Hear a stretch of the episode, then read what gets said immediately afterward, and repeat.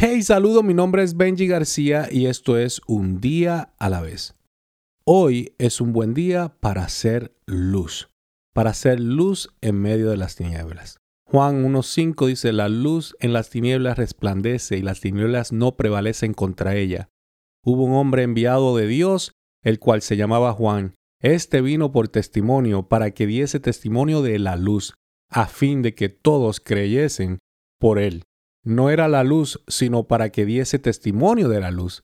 Aquella luz verdadera que alumbra a todo hombre venía a este mundo. Hablaba de Jesús. Y Juan estaba siendo luz en medio de las tinieblas porque hablaba de la luz. Todos nosotros tenemos un llamado como Juan, de ser luz en medio de nuestras tinieblas, en medio de nuestro mundo, en medio de lo que nosotros vivimos.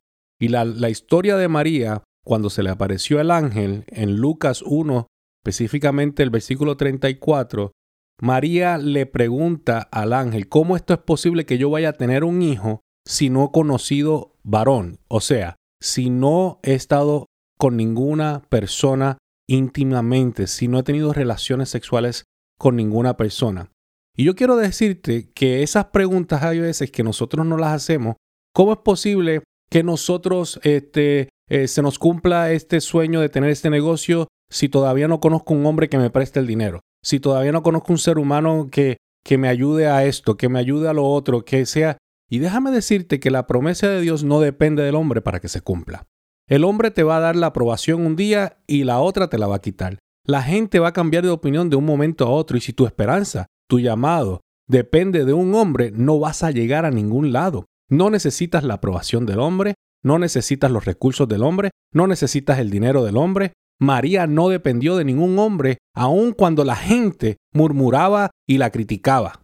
Ella fue una gran controversia en aquel tiempo, pero algo que podemos aprender de María no es que ella pueda hacer milagros o que se puede parecer a, Jesús, sino que siendo un ser humano confió que su promesa no dependía de un hombre, sino que dependía de Dios. Y aún su propio novio se trató de divorciar de ella, pero nadie puede maldecir lo que Dios ya ha bendecido. Necesitamos gente valiente que sea luz, gente como María, controversiales, que estén dispuestos a ser criticados y que no se nieguen a abortar la promesa de Dios para su vida. Mientras más rápido las contracciones, los dolores, más rápido viene el bebé. Hay algo dentro de ti que vale la pena empujar, que vale la pena pelear porque Dios quiere que seas luz. Mientras más dolor es una señal de que el bebé está a punto de nacer. Dios quiere que seas luz en medio de las tinieblas. No dejes que esa luz se apague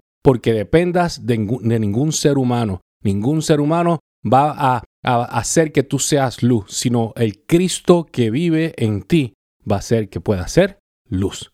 Acuérdate que la vida se vive un día a la vez.